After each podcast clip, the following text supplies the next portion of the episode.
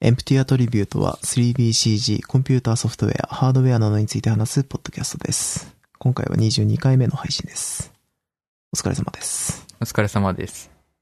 今ね、うん。えー、この配信用にですね、うん。あのーま、僕、普段使ってる PC が1階にあって、はいはい。で、作業用のその環境というか、まあ、とは別に、配信とか、まあちょっとしたことを自分の部屋で撮れるように、うん。やれるように、別でちょっと作業場所を用意してるんですよ。書斎みたいなびそうです別ね部屋そうですねお。あの、部屋が今、ちょっと多めにあるので、まあそれで、その部屋に、まあちょっとしたノート PC とかを持ち込んで、うんえーまあ今まさに収録しているんですけど、はい。そこで使ってるのが、サーフェイスなんで、あー、のー出た。。 そう、そうなんですよ。まあ、いろいろちょっと使いにくさみたいなものがあって、うんその場でパッと調べたりしにくいんですよね。確かにね。で、まあちょっとでもその効率を上げたいなと思って、この間、えっと、無線キーボードと買ってきて、それはもう繋げてたんですけど、うん。ちょっとマウスも欲しいなと思って、はいはい。安いのでいいなと思ってたんですよね。なるほどね。で、300円ぐらいの、 めっちゃ安い無線マウスを買ってきて置いておいたんですよ。はいで、あのーよし今が使う時だと思って、さっき下に取りに行ったんですけど、うんあのー下でガサゴサ上げてたら、うん。うんポロって手が落ちて、マウスが下の、僕ん家の下床が、あの、タイルなんですけど、硬いやつ。はいはいはい。そこにターンって思いっきりぶつかって、はいまさで、か、なんか、下 のね、足の部分にのところがパッカーって二 つに、そんな壊れ方 ある。俺ワンクリックもしない、しないままマウス壊れたの初めてですね。あー動かない感じですか、じゃあ。動かないというか、あれか。なんかね、勝ちっていう感触がないんで、多分これは無理だなと思いまして、下にスッと無心で置いてきま した。はい。さっき、ついさっきの話です。悲しいっすね。悲しいですね。キーボーなんド、でマウスセットがいいですよね。あの、あるじゃないで本すか。よ当くそうですね。それがいいんですけど、まあ今使ってるの普通に サーフェスよりでかいキーボード使ってるから、なんか、はいはい。あの、アンバランスでちょっと使いにくいし、フィルコのやつなんですけど、はい。なんか買ったのもすごい昔なんで、なんかその、こいつ自身に Bluetooth の機能が仕込まれてるのか、仕込まれてるわ。仕込まれてるから、その、あれなんですよ。対応した端末がいらないんですよね。ああ、なるほど。あの、そう。あれが必要ないですね。受信機が。そう、受信機が必要ないから、あのーまあ、いいかなと思って買ってきて、今ちょうどいいかなと思ってたんですけど、うんなんかどうも、設定がうまくいってないのか、なんか認識されるキーとされないキーみたいなのがあったりと かして、ちょっと、ね。どう、どうしようかなっていう感じですね。なんですかね買い替えないとな。英語キーボードとして認識してるとか。うん、その可能性が高いかなって、今ちょっと思ってます。そうですか。まあ、今回、まあ、話変わるんですけど、はい今回ちょっとハック MD 見てる感じ、まあ、サクッと終わる回なのかなとそうですね。思ってます。雑談メイン。 なんか、ちょっと僕も、ちゃんと振り返ろうと思って、はい振。り返って見てたんですけど、どうも心惹かれるニュースがあんまりなくて、はいはいはい。うーん、まあちょっと今やってることと、あの、最近読んだ本なんか、今日は話せたらいいかななんて、思ってます。なるほどね。ヒカルくんの見てる感じも、同じ、なんか一つ怖いの入ってん な。電子工作にハマってる話。 ネタバレじゃねえか。あごめんな さい。そんなんないか、ネタバレだ。 小ノートに出るか ら。そうそうですね。そうですね。向こう、いや、見てる人こそ。 ネタバレもいいとこですけど。うんはい。うん、なるほどね。これは、はいまあちょっ。ことれ長い話があ。るんですよ。はい、あ、そうですか。長い話があります。まあ雑談なんですけどね。 じゃあもう始めていこうか。そうですね。えー、まあ技術的な話っていうほどの話でもないんですが、うん。えー、今、アンリアルエンジンで使えるえー Python を初めて使ってみてますよっていう話を。ちょっと、まあうん業務でもプライベートでもちょっとやってますね。はいはいはい。アンリアルエンジンってそもそも、えーはシープラメインの、ええっ、と、開です発よねが、まあ、ほとんどで、で、えー、もともと Unreal Engine 内に、えービジュアルスクリプティング、ブループリントっていうものが仕込まれていて、うんまあ、それを使えばいろいろ便利に使い開発できますよっていう感じなんですけど、はい。まあ、何か深いところ、その低レベルなところで変更を加えたい場合は C プラで書きましょうねっていううん思想のもと作られてるエンジンなんですよね。なるほどね。で、えー、まあ、この、えー、Unreal Engine 4、その C プラでも作れるんですけど、まあ、C プラってコンパイルが必要だし、うん。まあ、ちょっとあのーお気軽にツールとかを作りたいときにちょっと不便なんですよ。そうでしょうね。うん。なんで、それ用に、えっ、と、4.23から、今4.24なんですけど、Unreal Engine が。うん。 4.23ぐらいから、あのー Python で公開してるんですよ。えー、あの API をというか。それで、あのーツール、簡単なツールとかだったら Python で作れちゃうんですね。うん。で、実際に使ってみたところ、意外とカバーされてる範囲も、まだリリースされたばっかりにしては広くて、はいはい。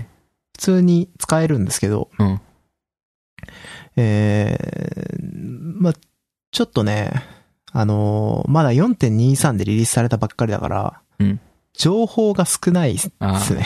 でしょかうなねり。それがめっちゃきついですね。うんえ、じゃあ、その Python でも、その、ブループリントでできないことを Python でできるっていうことなんですかそうですね。あのー主になんでその Python を使うかっていうと、おそらくやっぱりその、開発を自動化するため、そのツールを作るため、マヤのツールとかを作るような感覚で、はいはい。アンリアルエンジンのツール、エディターを拡張するために使うっていうのが、多分主な、えっ、と、目的になるんですよ。はい。まあ、そうすると、まあ、ブループリントでできないことっていうのを Python で補える部分が出てくるかなっていうふうにうん。感じますね。今のところをなるほど見ていると。まあ、例えばインポートの自動化、その、と、もともとそのプロジェクトに必要な設定をしたはいインポート設定を Python 側にしておいて、それでインポートするとか。なるほどねあの、そういうのはかなりやりやすいですね。便利そうではありますね。そう、で便利なんですけど、えっと、まあ、さっきも言った通り、まだ公開されてる情報が少ないのと、えっと、実際に使用されてる事例がほとんど、えー見れないんで、その、言語と、その、言そのライブラリの、まあ、当たり前ですけど、説明というか、もともと、アンリアル側が公開してる、えー各クラスの情報とかはあるんですけど、あの、もともとアンリアルって、あの、C プラ側とかもそうなんですけど、えっと、説明のところにほとんど事例とかがないんですよね。事例というか、実際の使用例とか。ああ、なるほどね。いやすごい分かりにくいんですよ。だから結局その、あの、使用したい ものを引っ張ってって、実際に使ってる GitHub とかから、あ、こういう風に使うんだみたいなのを見見ることになるっていうのがほとんどの流れなんですけど、うん。 Python はまだそれがほ全然できなくて、で、実際そのクラスが何を目的に使われてるのかとかが全然わかんないん ですよね。で、今、いろいろ四苦八苦してるところですね。もうじゃあもうちょっと待ったらいろいろ、あ Python そうですねみんな使えそうですからね。すぐ情そうな報んでもすよね。溜まりそうですけど。マヤとか使ってる人たちは、やっぱり Python 使ってること多いから、はい。あの、そういう人たち向けっていう意味でなるほもど、ね。 Python が非常に有効なんじゃないかなって。プログラマーじゃなくても、ちょっと詳しいデザイナーなら触れるみたいな。そうですね。特にその、自動化したい人たちってほとんどが多分デザイナーなんだと思うんですよ。うんそのエディター自体を触るのは、エディターってもともとデザイナーが、あの、作業しやすいようにっていう作られてるツールに近いじゃないですか。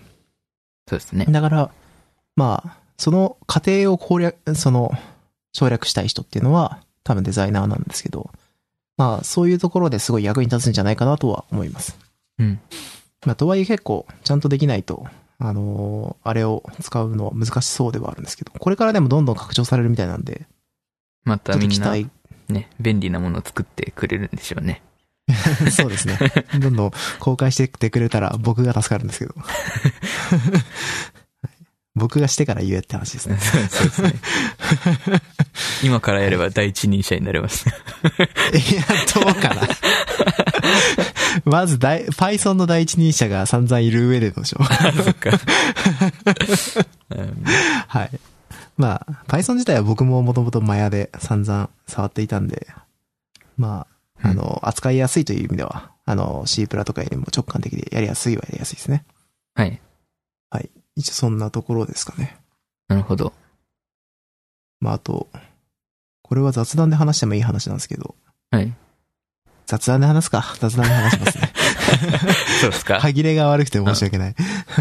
はい、以上です。あ、一応か。なるほどうね。ん普通のうん、話は。とね。じゃあね。これも一個だけなんですよ。 今回。まあ CS、やっとまとめたっていう話なんですけど、あ、よくやった。えーまとめたって言ってもね、本当はいにさっと見て気になるのだけピックアップしただけなんで、はい。まあ、その程度で聞いてください。はい。まあ、パッと見で、まあ一番目立ってたのは多分、今回はね、まあ前回結構スマホ寄りだったんですけど、うん今回はなんかノートパソコンが結構いいのがへー出てたイメージでしたね。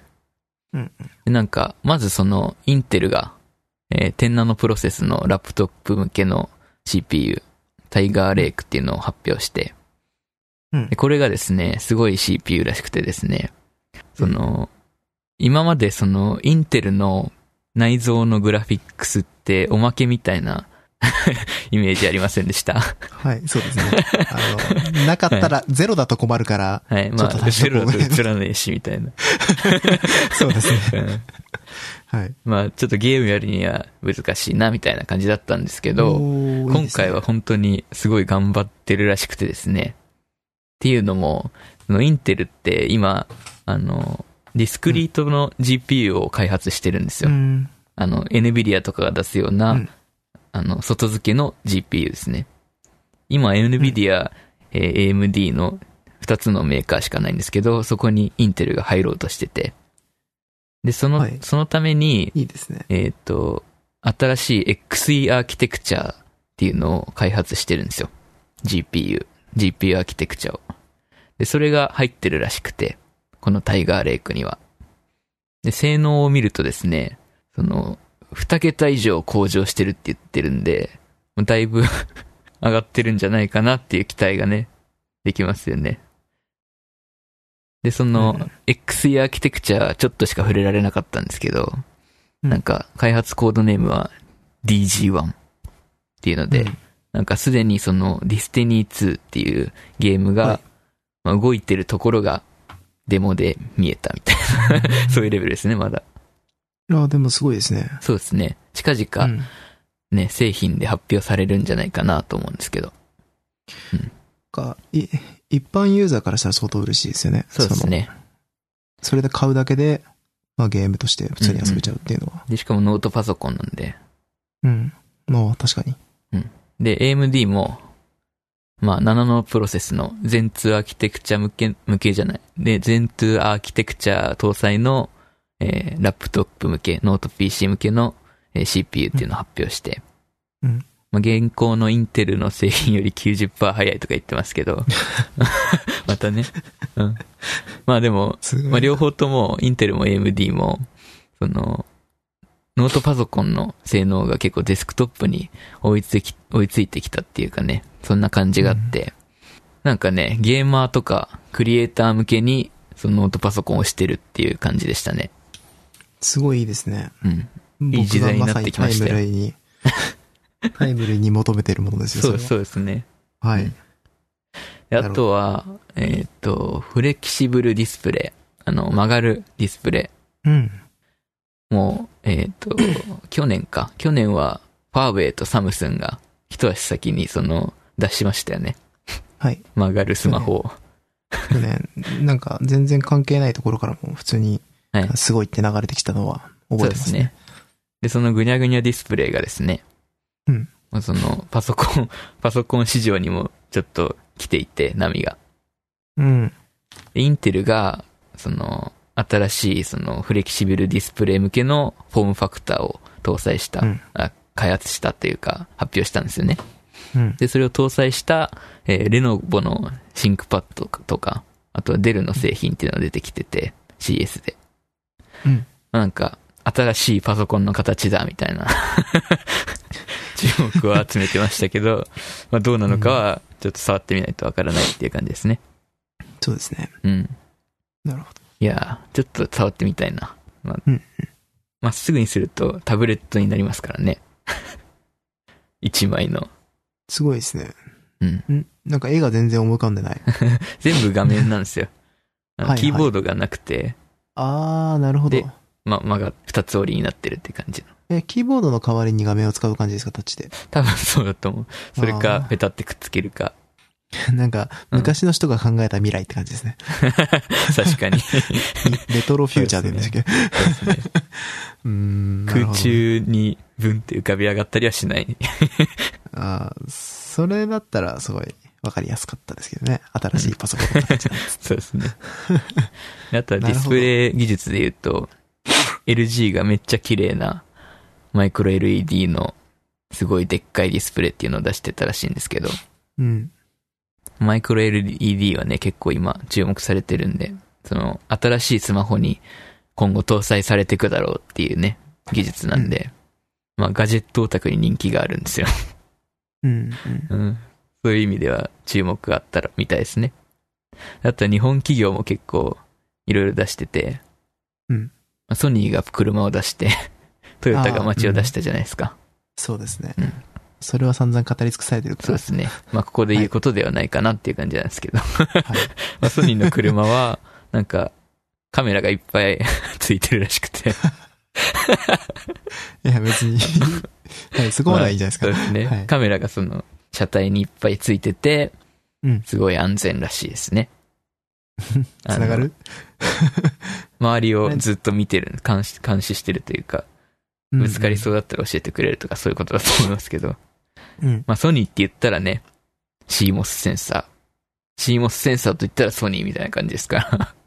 もうんまあソニーらしい技術であるかもしれないですけどね。ううん。あとなんかパナソニックがね、はい。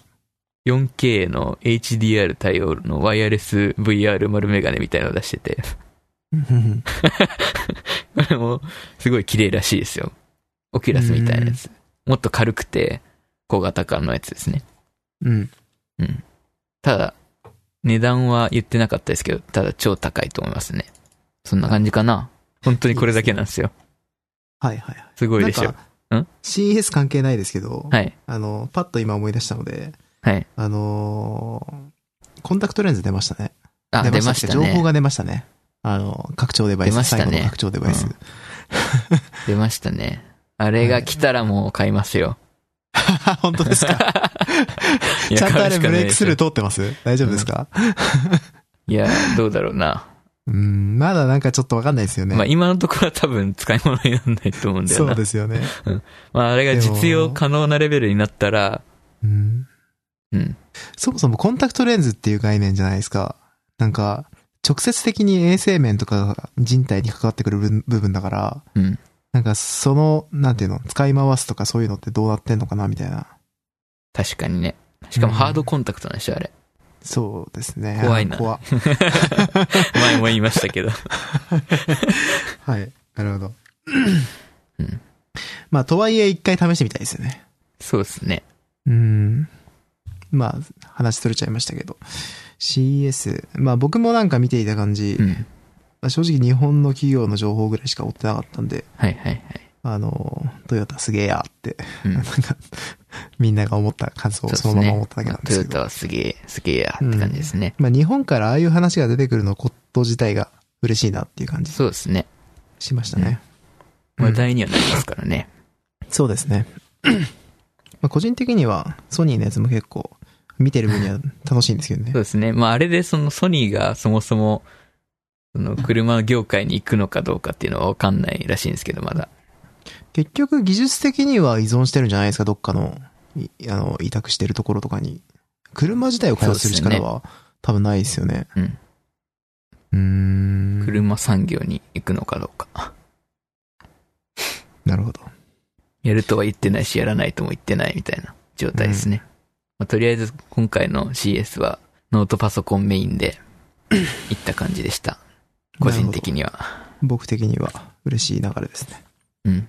まあ、なんかスマホも出す出尽くしちゃった感がありますからね。技術的には。うんなんか、一回戻んないと、うんもうなんか、出す、新しさっていうものが出しにくい時代にそうでってるすのね か。もしれないですね。うんファッションみたいな。うん。いいですね。LG、なんか自分で使うようになって思いましたけど、うん。すごい頑張ってていいですね。 LG がいいですよ。テレビも今はい LG 使ってるんですけど、はいはいはい。あのー LG 自体の機能なのか何なのかちょっとよかってないんですが、今日 YouTube を何気なく見てたら、うん。あのーけ、携帯で見てたんですね。携帯で、そのスマホで YouTube 見てたら、うんなんか、なんていうのかな、えー、ブロードキャストというかその、はいはいはい。送送るボタンみたいなのがあって、はい。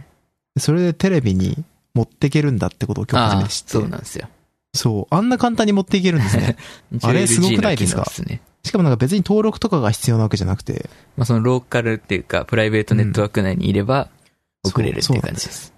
あのー本当にワンポチで、うんまあ、最初に番号だけちょっと入れて、あのーやったらもう画面に映せる感じになってて、手元の携帯でタイムスライダー動かすと、ちゃんとはいテレビでも動くっていう、はいはいいいっすおよーねすごいってちょっと感動しました。みんなで見れるっ ていう。そうですね。なんか、うん LG 頑張ってんな、LG なのか、ちょっとわかんないですけど、うん頑張ってんなって思いました。うん。便利な時代ですよ。うん。そんな感じですかそんな感じ。いいですね。今回雑談メインでいきましょう。うん、了解です。 まあちょっとあの、僕、雑談メイン、まあ雑談かなある意味な。えっうんと、なんか雑談感がないんだけど、この 項目見てると。あのー何これちょっと、僕の方から、なんかあの、あ、なるほどね。えっと、まあなんか、ヒカルくんよく調べてきてくれてたけど、うん。あの、ちょっとしたことを僕も調べていきたいなと思っているんですが、 はい。まあちょっとヒカルくんクオリティで、あの、2、30分話し続けるのきついなと思って。すごい時間かかりますからね、調べ るそうでの。すよね。うん。なんか5分ぐらいで話せる、うん毎回ちょっとしたことみたいなのを用意しようかなっていうふうに思ってます。これからですね。うん。で、まあ今回、まあちょっと調べているんですけど、調べたことはないんですけど。豆知識コーナー。そうですね。 えっと、コーの豆知識コーナ やめて、タイトルコールやめて。 いや、まあ毎回ね、ヒカルくんが、あのー、20分とか30分とか結構がっつり調べて、ー。はい。あのー、技術周りの話とか、そういうのをしてくれてるじゃないですか。うん。うんえそういうのいいなと、まあ前々から思っていたんですけど、うん。あのー僕ちょっとその長さでとかそのレベルで調べてくるの、まあちょっときついなと思って、うん。まあ、CG とかのその、まあ、雑談でちょっと話せるような、ちょっとしたことを調べてこようかなって。で、5分ぐらいでちょっと喋れたらいいなって、はい。えー、思ってます。なんで、ちょっと今回から少し話そうかなと思ってまして。おおで、今回のテーマが、はい。えっ、と、まあ、CG 業界で、あのー昔から、えー、よく使われる素材、モデルみたいなものって、まあ、結構あるんですよ。うん。で、有名なものだと、あの、スタンフォード大学が作ってるスタンフォードバニーっていう、あの、ウサギのモデルですね。あの、スキャンしたモデルでかなり頂点数が多いんですけど、はい。えー、スタンフォードバニーとか、えー、ハッピーブッダって、あのーなんかブッダ像。すごいなんか、エビスさんみたいな顔してる、喜んでる顔したブッダ像とか、うんあ。と、まあ、同じスタンフォード大学で言うなら、スタンフォードドラゴンっていうドラゴンのモデルとか、はい。まあ、あと、ゲーム業界でよく使われるのは、 ユニティとかの、まあ、ユニティちゃんだったり、まあ、アニアレンジ4のマネキンだったり、うん。最近だとブレンダーのマスコットであるスザンヌとか、うんそういういろんな CG モデルがよく、あの、物理で破壊されたり、あの、エフェクトの検証で溶かされたり、うんまあ、その、いろんな見た目のルックの開発のためにずっと使われてきてるんですけど、まあその中でも多分一番有名なもので、うんあのーなぜか Max を使い始めると、最初からプリミティブに入ってるティーポットがあるんですよ。ありますね。ご存知ですかティーポット。はいティーポットといえば 3D。3D といえば、ティーポットみたいなやつです よね。ちょっと望んでた答えと違ったけど あ。れおかしいな。そうですね、あのーなぜか 3DSMAX はでい最初からなんなぜだこれと思っていましたけどね。そうそうなんですね。 うんえー、あれがですね、実はすごい歴史ある、その、すごい昔からある、えー CG 業界では、あのおなじみの T ポットなんですよね。うんで、あれ、まあ、正式名称というか、まあ、通称ユタ T ポットって言うんですよ。はい、かっこいいですね。そうですね、別名でニューウェル T ポットっていうらしいんですけど、ニューエルさんのティーポット。そうですね。ニューウェルさんっていう人が、えっ、と、CG の創世期の頃に、あのー何か検証用に使えるモデルが欲しいっていうことで、うん。えー自宅にあったティーポットをモデリング、まあ、当時モデリングって言っても僕らみたいに、えっ、と、ハードウェアがあった、ソフトウェアがあったわけじゃないんで、うん。あの、頂点座標とかを計算で出して、まあ、それを実際のデータとして使うような状態だったと思うんですけど、うん。まあ、その、えー、初めてその時に作ったのが、えー、家にあったティーポットを模してうん、作られたっていうことですね。で、えー、この人が、その作ったティーポットを、まあ、で、使った検証だけじゃなくて、うんそのユタティーポットの座標データとか、そういうのを、えっ、と、公開したんですよね。世界的に。うん。うん。うんまあ、それが、えっ、と、世界的ですごい CG の検証、あの、コンピュータグラフィックスにおいて、まあ、いろんな検証に使うのにすごい都合がいいモデルだったんですね。うん。うん。まあな、ん、でかっていうと、えっ、と、ティーポットって、曲線の、まあ、球形の、球体の、あ本体があって、そこに、まあ、口が尖ってるじゃないですか。尖ってますね。持ち手が、あの、穴の状態であるじゃないですか。うんで、これが、えっ、と、非常にその、別の形の曲線が、いくつも一つの個体の中に存在していてう、ん。かつ、えっ、と、その曲線が基本的にはシンプルな形状である。なるほどね。えっ、と、しかも、えっ、と、穴があるから、そこを描画ちゃんとしなきゃいけないし、うん。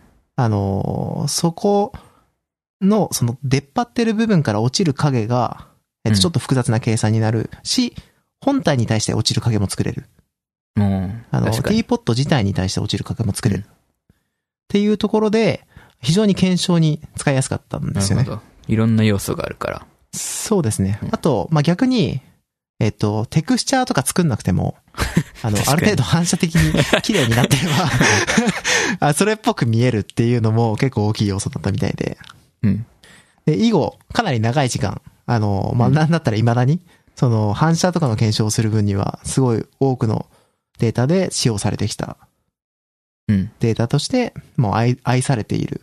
まあ、通称6番目の正多面体っていうらしいんですけど、おーなるほどね。まあ、これはジョークらしいんですけど ね。うん。まあ、それぐらい CG 業界ではよく見るようなものですね。なるでほ、ど。うん。まあ、そのユタティーポット、えっ、と、まあ、実際に実は、あの、まあもちろん当たり前ですけど、その人自身も買って家にあったものを作ったっていうことなんですけど、うんあのーまあ余談ですが、その、この間ね、あの、 ヒカルくんが、はい。あの、僕にそれを引っ越し祝いで買ってくれたんですよ。そうですね。見つけてね。うん、見つけて持ってきてくれて。で、それで見てると、なんか、確かに CG っぽいんですよね。あの先入観なのかわかんないんですけど、なんかあの、あの、レンダリング素材っぽい感じうがんすごいして、あの、今僕の棚の中に飾ってあります。おう ちなみに自分の分も買ったんですけど、あれ。はい。あの、結構、あれなんですよ。ドイツから輸入したんで、はい。輸送費がすごい高くて、本体より高かったんで、1個じゃ割に合わないなと思 って、2個注文して、はい今自分もお茶入れてます、これ で。あそう ですか。僕は飾ってますちょうどいいサイズなんですよね。あ、そうですか。あのーまあ、そうですね。普通のティーポットなんですよ。あのーすごいシンプルなね。そうですね。あうの、ん陶器のティーポットで。白真っ白な。うん。まあでも、本当に、あのーシンプルでいいものなんで。うん僕はもう棚のとこにた大切に。僕が CG をやってたっていう、 その、い一人前の CG デザイナーになったっていう証だと思って置いて ます。なるほどね。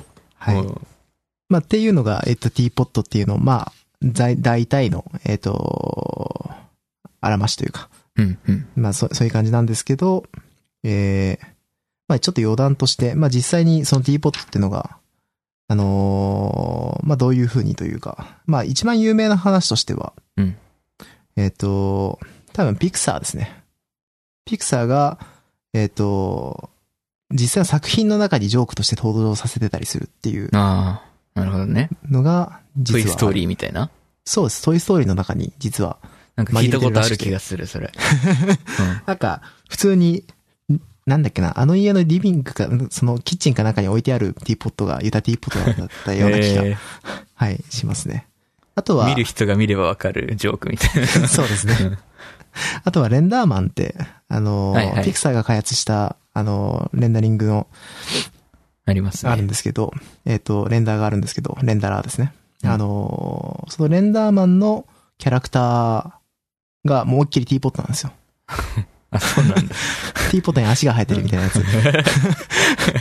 はい。そうですね。ね、それもあって、まあかなり有名というか。うんうんまあなんかサイフ、サイグラフとかに出てくる論文を見ると大体いるらしいですね。そうですね。あの、やっぱ論文とかその、まあレイトレーシングの検証とか、そういうのを見てるとしょっちゅう見ますね。っん。ていう感じですかね。まあざっくり、本当に小話でしたけど。なるほどねはい。ユなタんテかィーポット。もともとメリタの製品だったらしいですね。メリタってすごい有名な、あ,、の、メーカーですけど、食器というか、はい。コーヒーの器具器具とかのメーカーかな。うん。で、そこが分社化して、えーっと、名前なんだっけこれ読めない。 フリースラントかな多分。うんうっていん。うメーカーになって、今も売ってるっていう感じですね。で、このうん、なんか、サイズが3種類あってうん、で、オリジナルは一番でかいやつなんですよ。本当にでかいんですよ、それ。あ、そうなんですか。うんで、オリジナルはもっと縦に長いんですよ、実は。うん。 で、この一番小さいやつなんですけど、買ったやつは。うん買ったやつは、ちょっと潰れてるんですよね、デザイン的に。うーん。で、この 3D の、3D になったモデルっていうのはオリジナルを0.7倍だったかなに縦に潰したモデルらしくて、あそれがちょうどこの一番小さいサイズのこれにそっくりっていうね。あ。それは、逆に、なんか逆輸入みたいな感じで合わせて作った り。狙ったのでは、うん、なるほどね。はい。ちなみにあれらしいですよ。えっと、もともとその、ニューウェルさんが作っ、使ってた、うんその、自宅にあったティーポットは、今博物館で展示されてるらしいですね。ああ、行きたいですカね、リそフォれル。カリフォルニアの、なんか、えー、マウンテンビューにあるコンピューター博物館に寄贈されてるらしいんで、はい。もし見たければ見に行くといいと思います。まあ、うちにあるのと似たようなのがあるだけだと思うんですけど、それ多分でかいやつですね。でかいやつです ね。縦に長くてね。そうそうそう。本当にでかそうな感じでしたけど。うん。でも結構僕、普通にデザイン好きなんですよね、あれ。ああシンプルで。はいはいはい。使いやすくて。いいと思います。あんま紅茶とか入れることがないから。うんとりあえず、あのね飾、ってるけど。お茶入れてます、日本茶。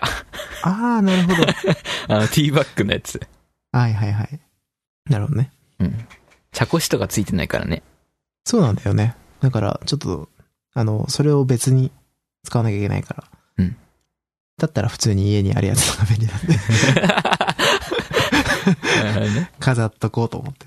そりゃそうだわ。はい。うんそんな感じですかね。もう、面白いっすね。以上です。まあ、こんな感じの、まあ、ちょっと CG 業界で働いてて、じこんなん知ってるって話せるような話を、まあ、できたらいいなって思います。はい。はい。ありがとうございます。以上です。まあ、あと小ネタ話していくか。小ネタ、どうぞ。えーっとですね、大きい買い物したんですよ。ほまあ、別にそんなに話すことはないんでう、すけうど、ん今、チラッと見ちゃったけど。来て嬉しかったから話します、ね。 えっと、三菱の MRMB45EZT っていう結 投げ構大型 の、えー冷蔵庫を買いました。俺よく言いましたね、今一発うで。ん、今、逆転のページ開いたら評価1なんだけど、これ何 そうですね。でも1件しか入ってないんで。はい。あ、えーあれだ。いつものやつだ。配送されなかったみたいな。ああ。もうひ商品の評価以外マジで入れないでほしいですよね。うん。まあでも配送されなかったは、まあ、ん他の人が見た方がいいレビューだから、なんとも言えないけど。うんうん。うん。はい。まあ、それを、今日、本日届きまして。うんまあ、ようやくそれでせライフラインが整ったかなっていう感じですね。おうんー。大きいやつですね。でかいっすね。あの、450リッターなんで。うん。まあ、えっと、かなり、まあ、本当にファミリー向けぐらいのサイズのやつですね。うん。で、実際使ってみると、もう本当、元々の冷蔵庫が僕、一人暮らし用の小さいやつを使ってたんですよね。うん。で、その中にまあ、結構物ぎっしり入れてたんですけど、はい。あの、それを移してみたらもうガラガラで、 でしょうね。そのこんな埋められるかなって本当思う感じで別すね。にそんな埋めなくていいんだよ。いや、でもやっぱ嬉しいですね。なんかこういう風に大きい冷蔵庫あるといろいろ夢広がって。 そうですね。うん。 うん今はもう、颯爽とお酒を冷やしてます。なるほどね前、前の時は冷やせなかったんで全部。うん。うん。これにした決め手は何だったんですか実際見に行ったんですよね。そあのあ、近所の電気屋さん見に行家電量販っ店て。はい。で、まあ、同じ価格帯ぐらいの中で見てると、まあこれが一番使いやすそうだったし、うーん、結構、えー、まあ、値段的にもちょうどいいかなっていううん感じでした。なんか、これより、これ以外のやつは、えっと、まあ、良さげではあるけど、18万超えるみたいなやつか、うん。あのー安かろうに見える感じで10万ジャストぐらいかみたいなああ。感じなんですよ。この容量ぐらいだと。うん。で、なんか、すごい、そのちょうどいい感じのやつがなくて。で、まあ、これが、まあ、いい感じかなっていうところで、はい。これにしましたね。おーうん。あと、三菱がいいっていうのを、まあちょっと、身内から聞いたんで。あ、そうなんですね。うん。まあこれがちょっとそうなのかわかんないですけど、前はね、もうシャープ使ってて、結構プラスチックがバキバキになったりとかしちゃ って、なんか、あんまり良くなかったなっていう感じがあったんで、うんあの、ちょっと、三菱も使って、まあその、身内は、身内の人が、その、三菱使ってていいっていうのも言ってたんで、うーん。まあじゃあ三菱にしよっかな、みたいな感じでした。もうなんか丈夫なイメージありますよね。イメージですけど。まあなんか、フロントがガラスなんですよね、これ。おおうん。で、かっこいいです、純粋に。はいはい。いいですね。あとなんか星マークが、で、なん電飾で、あの、ちっちゃく表示されてるんですけど、欲しいあ。れが何なのか全然ちょっと調べてないから、わかんな中いんでにす、よね。中に入ってる食べ物の Amazon のレビューが見えるとか。現代の 冷蔵庫ですね。違うか な。そこまで判定できてるんだったら何が入ってるのかとか見せてほしいですよね。あ 確 かに。どれの星なんだこれは、みたいな。そうそうそう。リストアップとかで、あの、なんか、人参がもう少なくなってますみたいな表示とかしてほしいですよね。うんレビューはいいかな。賞味期限とか出してほしいな。 あ、そうですね。うん、登録がいるだろう けど。はいそんな感じですかね。なるほど。あとは本かな。あ、じゃあ、うんその前にこっち行っちゃいますはい。本はお願いし本でます。じゃあですね。 これは、あのーそうだね。まあ、電子工作にハマってるって話なんですけど。まあ、ハマるべくしてみたいなところありますけどまあ、 ね。そうそうで すね。今更かいって感じなんですけそど。う、本当そんな感じですけどね。まあ、あらすじから話すとですね、はい。あらすじが長いんですけど、あ、そうですか。今ですね、うちの両親が家を建てようとしてるんで すよ。そうなんですか。はい。はい。で、あ新しい家を作るってことですかそうですね、土地あそう買なっんでてす。えー、で、なんか、はいまあ自分も、なんか失敗してほしくないんで、はあ、はいい。ろいろ 情報収集してるわけですよね。うん。あの、ハウスメーカーで建てたいって言ってて。うん。で、今、最有力候補が、一条工務店っていう大手のハウスメーカーなんですけど、ここはですね、すごい、家の性能っていうのを売りにしてて、うん。で、気密性がめちゃくちゃ高くて、で、全館床暖房で、玄関とかその、お風呂とかも、うんで、なんかサラポカ空調っていう湿度を全部一定に保保つシステムが入ってるっていうのがえー特徴なんですよね。うん。で、しかもこれは24時間365日稼働するように想定して作られてて。うんまあ一年中エアコンいれいらずみたいな。うんで、その一条工務店の商品の中で一番その性能が高いのが iSmart っていうシリーズなんですけど、うん。でスマートというからにはですね、 はあ。うん、どうせ、まあ、スマートホームなんだろうと思ってたんですよ。はい。そしたらですね、調べるとそうではないという。あ、 そうなんですか。 じゃあ、その言葉使わない方がいいのでは。うん、なるほど OK1 条みたいなのできないですね、うん。そうなんですよね。はい。まあなるほど。そう、そう、そう、それはできないっていう。よく考えるとですよ。はい。スマートホーム化って、なんか自作でなんとかなりそうじゃないですか。ああ、なるほど。はい。で、前にちょっと紹介したと思うんですけど、1年ぐらい前かな。うんなんかおもちゃとして ESP32 っていう、その、うん Wi-Fi と Bluetooth 搭載のマイコンを買ったっていう話したじゃないですか。うんうんでこれを使えばですね、多分、いろいろできるはずなんですよ。っはい。ていうので、今、いろいろ試してるっていう。で、これがえ、めっちゃ面白そうですこね。れがすごい面白くてですね、はい。今は、その、今できてるところまでで言うと、はい。その、スマートリモコン的なものを作って、なんていうの、学習リモコンか。はい。で、そのプライバ、プライベートネットの中から、そのスマホを使って操作できるっていうぐらいにはなってるんですけど、おでー。最終的にはそのクラウドと繋いだりとか、うんその家の外から操作するために、あとは Google ホームから操作したりっていうのをしたいなっていう感じですね。えー、いいですね。ただですね。はい。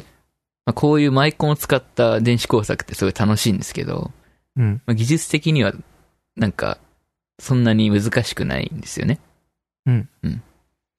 なんで、ちょっと難易度の高いものもやってみたいなっていう気持ちがあってですね。 はい。で、一冊だけですね、これだっていう本を知ってるんですよ。はい。うん。タイトルが CPU の作り方ってやつなんですけど。はい。 あの、それも、もう全然別物じゃない ですか。うん。なるほど。まあ、なんかじ原始的な CPU をそのハンドメイドするっていう本なんですけど、はいまあ、これを試してみたいなっていう感じですね。はい。うん。で、さらに話が脱線してですね。 はい。で、今、すごいめちゃくちゃ欲しいものがあるんですよ。はい。なんだと思いますあの、電子工作に関わるもので。で、もう、男なら誰でもこれは、 欲しいんじゃないかっていう 機会なんです けど。え、俺電子工作でハンダ以外 の 思い浮かばないんですけど、なるほどね。めちゃ高いハンダじゃないのじゃない。じゃないんだ。うん。えー、じゃあドリルかなあードリルでもないんですドね。リル前にうん。えー、わかんないよ、じゃあ男の子の欲しいものでドリルか本当ハにンダじゃないんでしょうん。オシロスコープですね。な、なにオシロスコープ。名前は聞いたことあるけどよくピンとこ ないやつ。嘘だ。あの、よくさ、アニメとかでさ、研究所の絵を見るとさ、あの、波形がこうな、表示されてるやつ。そうですね、あのーこれがオシロスコープなんだって今思いましたけど。はい、これが家にあったらかっこいいじゃないですか。そうですね、動いててほしいですね。何にも意味なく。そうそうそう。はい、あ、意外と安い。そう。なオシロスコープってすごい高いイメージあると思うんですよ。はい。で、実際ですね、その大学とか研究機関に置いてあるものって、うん。まあ、数十万から数百万。で高いものだと、まあ1億何千万円みたいなうん。ものもあるんですけど、ここ最近ですね、うんその中国の格安の、まあ、計測器メーカーがめっちゃ伸びてるんですよね。はい。うん。で、オシロスコープの大手だと、テクトロニクスっていうところがあるんですけど、うん。まあ、そ、そういうところだと、まあ50万円はくだらないような製品が、まあ、5万円台で買えるっていう時代が来てすて、ごいな。うん。で今一番候補に入ってるのがね、シグレントっていうところか、まあリゴルっていうメーカーなんですけど、中国の。あ、今のじゃないんですね。今、その買おうかなって思ってるうん。中国のメーカー。うん。はいで例えばこのシグレントっていうところの製品はですね、うん。また別ですごいオシロスコープ大手のテレダインレクロイっていうメーカーがあるんですけど、アメリカのめっ。ちゃ調べて る。めっちゃ調べてました、今。 今日も見に行ってきましたから、秋葉原に。えーすごい楽しそう。はい。 まああるんですけど、まあそういう大手のメーカーの OEM になってるぐらいの品質なんですよ。うんうん。でこの大手メーカーにも採用される品質のオシロスコープは5、6万で買えるっていうね。うん。で、このおん、全く外見同じやつをテレダインレクロイでも売ってて、OEM だから。うんうんそっちで買うと10万なんですよね。ああ。なるほってどい。うね。まえあーで、も、一般人に手が届かない範囲のものではないですね。そうなんですよそ。の10万だったとしてもですね。まあそれでなんか、うん本当に研究所レベルのことができるんだったら楽しいですね。そうそうそうそう。その値段差で起きるのは精度の差ですか性能の差ですね。あーまあ、ただ、そこまでの性能はアマチュアでは必要ないんで、はい。ものすごい周波数の高い CP を作るとか、すごい、うんまあ、精度の高い工業製品を作るとかじゃないんで、まあ、自分が楽しむための機械だったら、5万円でも十分すぎる性能はありますね。うん、ううんん。で、でですね、まあ、いつもだったらもう買ってるじゃないで すか。うん。でも、うんちょっとうんっていうのも、ちょっとあれなんですけど、まあ、すごい断言してうんって言っちゃったけど、そうですね。そうでしょう。はい。 いつもだったらもう買ってるんですよ、自分。いつもの自分だった買らっ。うてんますね。あいつもだったらもう買いましたってそうそうそう。話があるでしょはずなんですけど。 届くの待ってますとかさ。はい、そうですね。ちょっと今回はですね、新しい試みとしてですね、はい。まあ自分はその購入するまではすごい調べるんですけど、 買うと満足する傾向があるっていうのが実証されてるんですね。あの、事例がね。つまり、つまりですよ、はい。ね、逆の発想で、買わなければ、無限に調べるんじゃないかっていうですね。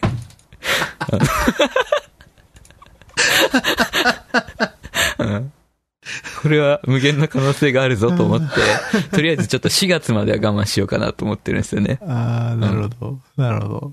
なるほど。うん、まあ、そうですね。なるほっど。ていうじゃあ感、じで。あうん、の、放送でもあと2回ぐらいは、 そうオでシすロねスコープの話が出てくる可能性がある。これもいいんだよな、みたい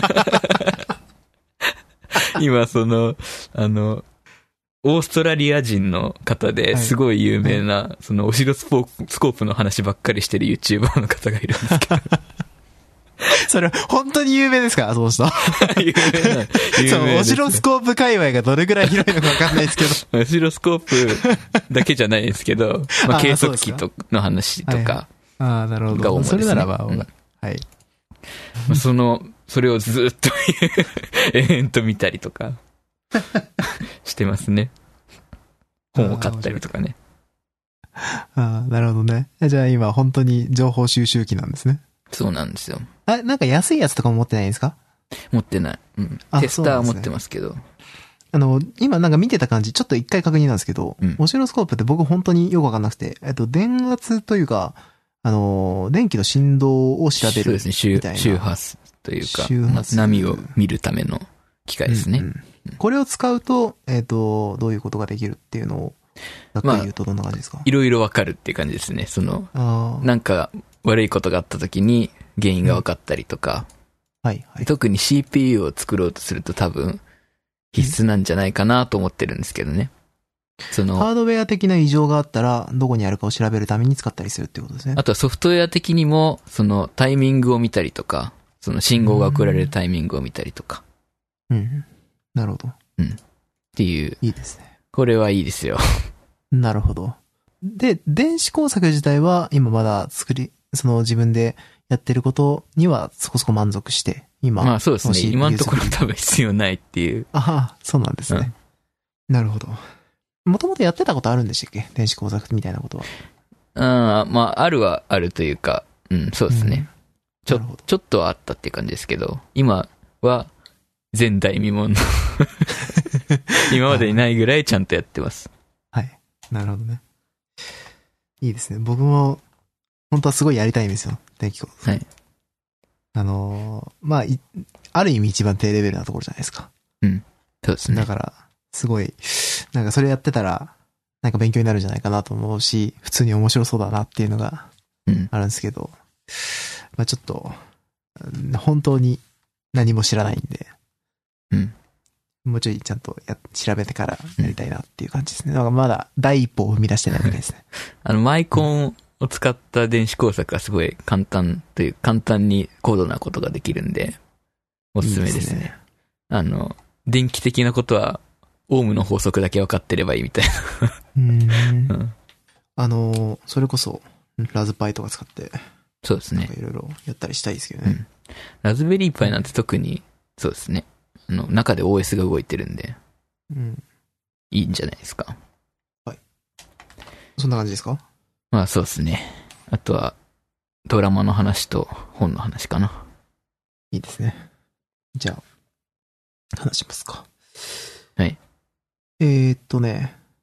うんなんか、最近本読みようにななったんですよ、また。はい。ちょっと読めてなかったんですけど、最近、あのー仕事が出向になって、はい。で、えー、まあちょっと、遠いところまで行ってるんですけど、あのーまあ出向先なんで、ちょっと会社で充電するのが気が引けて、携帯の充電をししてないんですよね、会社で。うんうん。まあそしたら、僕の携帯結構古いんで、あの、セブン、えっと、ギャラクシーセブンエッジなんで、 3、三年とか4年。う。そうっすね。あの、もう世代的にも今10とかが出るはずなんで、うん今かなり前なんですよね。で、もう、まあ、充電が全然持たない。 うんで、電車でやることがない。はい で、それでまあ、ちまちま本を読んでいたら、結構読めてしまって、おういいですね。で、今、そのいろいろ読んだんですけど、その中でもちょっと、はい。まあ、いくつかピックアップしてちょっと話そうかなっていう感じですね。で、ついこの間まで読んでたのが、えー、ピクサーの、えー世界一のアニメーション企業の今まで語られなかったお金の話っていうの、これすごい面白かったんですけど。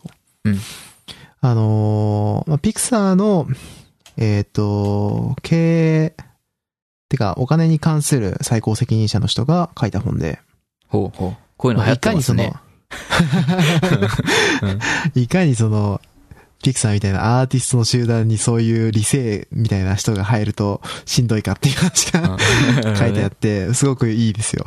うんうんで、しかもこれ、あの、Amazon プライム入ってると無料で読めるんで、ああ、なるほど。あのぜひ今のうちに読んでほしいなっていうところで、うんはい。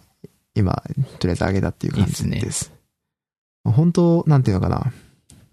まあ、その、やっぱ、ピクサーの創世記って、ジョブズがいて、んあの、やべ、名前が出てこない。ジョン、あーえっ、と、映像の一番すごい人、すごい、ちょっとど忘れしましたけど、はいあの、そういう、本当オールスターみたいな、あの、CG 業界だったら知らぬ人はいない。今忘れたけ ど、その人がいたりとかするんで、そういう人たちがたくさんいいる中で、まあその人がいかに、その、その人たちの思いを裏切らないように、かつ、なんとかちゃんとどうやって支えるかみたいな話を、その実体験で話してる感じ。すごい熱くていいですよ。いいですね。なんか時代だなっていう感じですうね。んうん。あとジョブスやばいなって いう。はい。うんまあ、どれだけ崖っぷちだったかという話ですね。はいはいはい。うん。で、もう一個が、まあ、最近ちょっとあの、まあ、ヒカルくんが勧めてくれてて、買ったけど積んでた本がいくつかあったんで、ああ、はいあ。の、それを消化していこうと思って、で、この間、あれ読んだんですよ。えっ、と、あなたの人生の物語だっけはい。を読んで、いそれがテ非ッド常ちにゃんの面白くてですね、そう、あの、ついこの間、えー新しいテッドちゃんの息吹でしたっけはい。あれをヒカルくんが読んでレビューしてましたけど、はい。あのーまあ、一つ前の、その短編集、一つ前って言ってもあれ何年前なんでしたっけ もう10年以上前ですね。 はい。あのーそうですね。あの、地獄とは神の不在なり、はい。を読みましたよ。地獄とまああはるテッドちゃんの不在なり。不在なりっていう気持ちは、まあ僕は味わえなかったんですけ ど、 なんでだよ。だいや、じゃなくて、僕は、その不在の期間読んでなかったそっんでか、そっか。そうだ。もういるもんな。そうっすね。でも、でも、不在だったら、ああ、なんてことだとは思ったかな。でも、あれですね。あの話の中でも、地獄とは神の不在なりは相当強烈ですね。ああ、そうですよね。うーん、うんなんか、これなはん、だこれは果たっしていう。て SF なんだろうかって、うんこれは何なんだみたいな。いや、でも、すごい、全部の話がすごい面白くて、うん、うん、うん。あの、小説として単純に完成度が高い感じすがごいですよしねま。した。だからうん奇跡の本なんですって。うん。でも、単純に僕みたいな SF はそこまでわからない人でも楽しめるかなって思いまして、で、それでちょっと SF 読んでみるかとうん思って、だからどうせだったら今流行りのっていうところで、え3体を今読んでますっていう話ですね。いいですね。うん。まあ中国 SF。うん。あのー、3体って、まあ今日本語訳されて発売されたばっかですよね。まだ。まあうんばっかっていうのはまあ、もうちょっと時間経ったかな。日本語訳されて、1年ぐらい経ってんのかな ?1 年前ぐらいでしたっけそんな経ってないか。そんな経ってないんじゃないですか。まあまであもこ、れ3体っていう去年出たやつですよね。そうですね。まあ去年そのタイミングで多分ヒカルくんが話してたと思うけど。うんまあ、それが気になってたんで、読んでみたら、まあこれはこれですごい面白いと。今はい7割ぐらい読んだんですけど。まあかなり壮大で。しかもこれって3部作なんでしたっけ3部作です。まだ出てないですけどね。だから、ちょっと、どこまで広がるんだろう感が今のところありますね。 そうですね。噂によるとだんだん面白くなるらしいですかね、こ れから。1でも面白いのに。今すでに相当面白いですよね。うんうーん。まあなんか、結構、僕ら的にもその、ちょっと、えー、VR ゲーム的な要素があったりとかして、うん。かなり面白いですよね。いや、う意面味で白もいですよね。うん。なあんのか、 VR ゲームはやってみたいなって思ういや、本当にこういうゲームがあったとして受けるのかなって思うけど、うんいや、ででもも、一部の人にはすごいハマりそうなゲ感じですよね。そうですね。うんただ、圧倒的に情報量が必要ですよね。そうなんですよ。うん。それが一番、今ゲーム業界で不可能なものだからな。そうですうね。ん。でもまあ、あれができたらどんなにいいことかとは思いますね。それこそゲーム性が広がるなんてもんじゃない。うん。うん。まあちょっとそういう意味で、まあこの業界の人たちにもぜひ3体をお勧めししたいです。うん。まあまだ読み終わってないですけど僕も多分、あの、まだ読み始めて2日ぐらいで70%ぐらい読んじゃったんで。はい。まあ多分サクッと読み終えて次には面白かったって言ってるんじゃないかな。うん。はい。そんな感じです。 3体で言うと、3体で言うという、というか、中国 SF で今話題になってるやつがあって、うん荒潮っていうのかな。まだ出たばっかなんですけど、日本語版は。はいこれがすごい、その3体の作者の龍二金さんっていう方が激推ししてる中国 SF で、はい。すごい日本でも今話題になってて、うん。今買おうかどうか迷ってる感じですね。まあ買いますけど。うん そうですね。迷う余地ないんじゃないですか。 そうですね。あれあの、んなん、なんたか、なんとか北京なんだっけ折りたたみ。折りたたみ北京って、あれは関係ないんでしたっけ折りたたみ北京は、作者さん違うんでしたっけ作者さんっていうか。折りたたみ北京自体は違う人ですけどあ、、違う人か。折りたたあみり北京の短編集に出てくる、円っていう作品があって、それはうん3体の龍二金さんが書いたんだったと思うんですけど、ちょっと、あー うろ覚えなんですね。うろ覚えです。はい、わかりました。なんか、中国 SF が面白いって言う言えるほどその中国 SF 読んでるわけじゃないけど、なんか独特でいいですね。そうですね。まあ、そのうん中国 SF のエッセンスを感じるなら折りたたみ北京はおすすめですよ。いろんなあ作者のアンソロジーなんで。いいいですろんな作者を権竜がまとめてるっていうもう。なるほどうん。はい。まあちょっと、小説でも読んでいこうかなっていう感じです。またね、読書癖をちょっと復活させようと思ってます。うん。そんな感じかな。なるほど。で、こっち行きますけど。はい。えー、スタートレックピカード。はこい。れが、あの、ドラマ、新しいスタートレックのシリーズなんですけど、うんあの、アマゾンプライムで今配信され始めまして、で、毎週、最新話が公開される感じで、今2話まで出てるんですけど、もうめちゃくちゃ面白いですね。 なんか前も似たような感じで聞きました聞ね。きましたよね。あれはネットフリックスなんですけど、今回 Amazon プライムで。はい。で、これがですね、あの、新スタートレックっていうのが昔あって、うんまあ新なんだけどすごい昔のやつですね。そうそう2番目の作品です、なんですけど、スタートレックの。うんでこれの主人公の、えージャンリュック・ピカード艦長っていう、ね、うん人が、えーもう、年を取って退役してるんですけど、うんそれし、その人が主人公で。うんでなんか、ある事件が起きて、再び宇宙に戻るのか戻らないのかっていう、おーちょっと全容がまだ見えてないんで、2話 なんでるほ。うんどまあきっと戻るんだろうっ ていう。そうですね。いや、いいっすよ。あの、スタートレックってすごい、50年以上続く、長いうん歴史を持つドラマなん、ドラマとか映画にもなってますけど、映画が10本以上あるんで、なんかね、その、昔から続いて、だ代々続いてる空気感みたいなものっていうのは残しつつ、うん。ですごい時代に合わせて進化するのがうまいんですよ。それってすごいことですよね。すごいですよねそのバランスうがん感覚というか。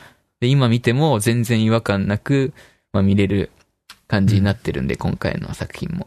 うん。いや、すごい、いいですね。まあ、これから見るっ ていうのは、どうなんだろうな。これを初めて見てわかるのかどうかは微妙なところはありますけど、うん。うん。まあ、今までスタートレック見てた人は絶対見なきゃおかしさっき言ってたい、い、けないですね。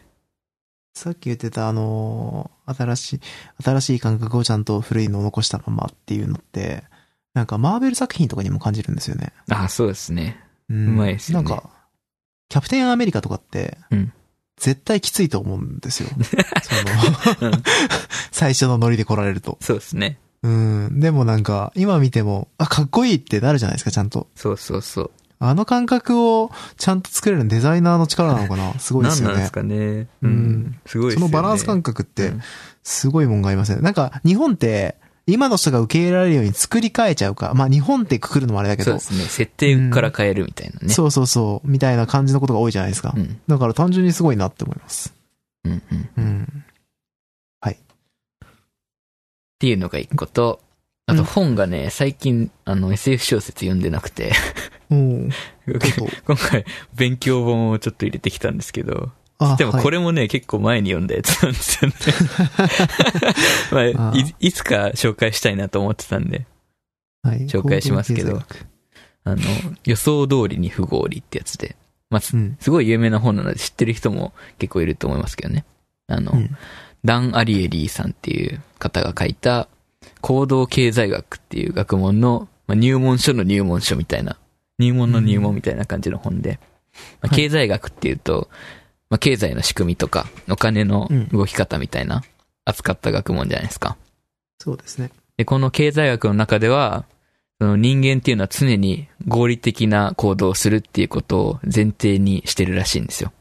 うん例えばその、同じような商品が店頭に並んでた場合、まあ、必ず安い方を選びますとかね。うん。で必要のないものは買いませんとか。うん。ただですね、実際の人間はもっと不合理な存在で、うん例えば、あの、今ここで1万円をもらうのと、うん1週間後に1万 100, 100円をもらうのどっちがいいですかって聞かれると、多分、うんほとんどの人は今1万円もらう方がいいって言うじゃないですか。 言うと思うんですよね。うんはいでも、実際は1週間後に1万100円もらう方が全然得ではあるんですけどね。うん。まあそういう合理性に欠けてる人間みたいな。うん。うんなで、るほこど。の本に紹介されてた事例だと、その、ある雑誌の購読料について、うん。ウェブ版の購読料が59ドル。うんで、印刷版とウェブ版両方見れるプランがえー125ドル。うんで、この場合だと、ほとんどの人がウェブ版を選びますよね。うん。うん。ただですね、ここにある選択肢を加えると、80%の人が高いプランを選択したっていうやつで、うん。どういう選択肢かというとですね、はい。印刷版のみを購読っていうプランをつけて、で、これを、はいそのウェブ版と印刷版両方見れるプランと同じ価格にしたんですよ。はい。ああ、なるほど。とかね。。まあ、そういうなんか、こう、経済学に心理学を取り入れて、うん。その人間の不合理な行動について扱うっていう学問らしいんですけど、まあ、そういうね、なんか事例と考察っていうのが延々と載ってるっていう、 ええ面白いですね。結構気軽に読める感じなんでうん、おすすめです。なるほど。うんそういうのが、うん学問として分かっているだけで、うんその、自分の行動を客観的に見て、は正しい判断を下せるようになるかもしれないですもんね。そうですね。うん。ういいですね。うんうんうん。うーん。面白いですよ。よ。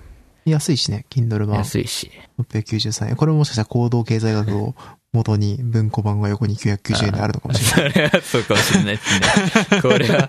操られて アマゾンに操られてるぞ。はい。はい。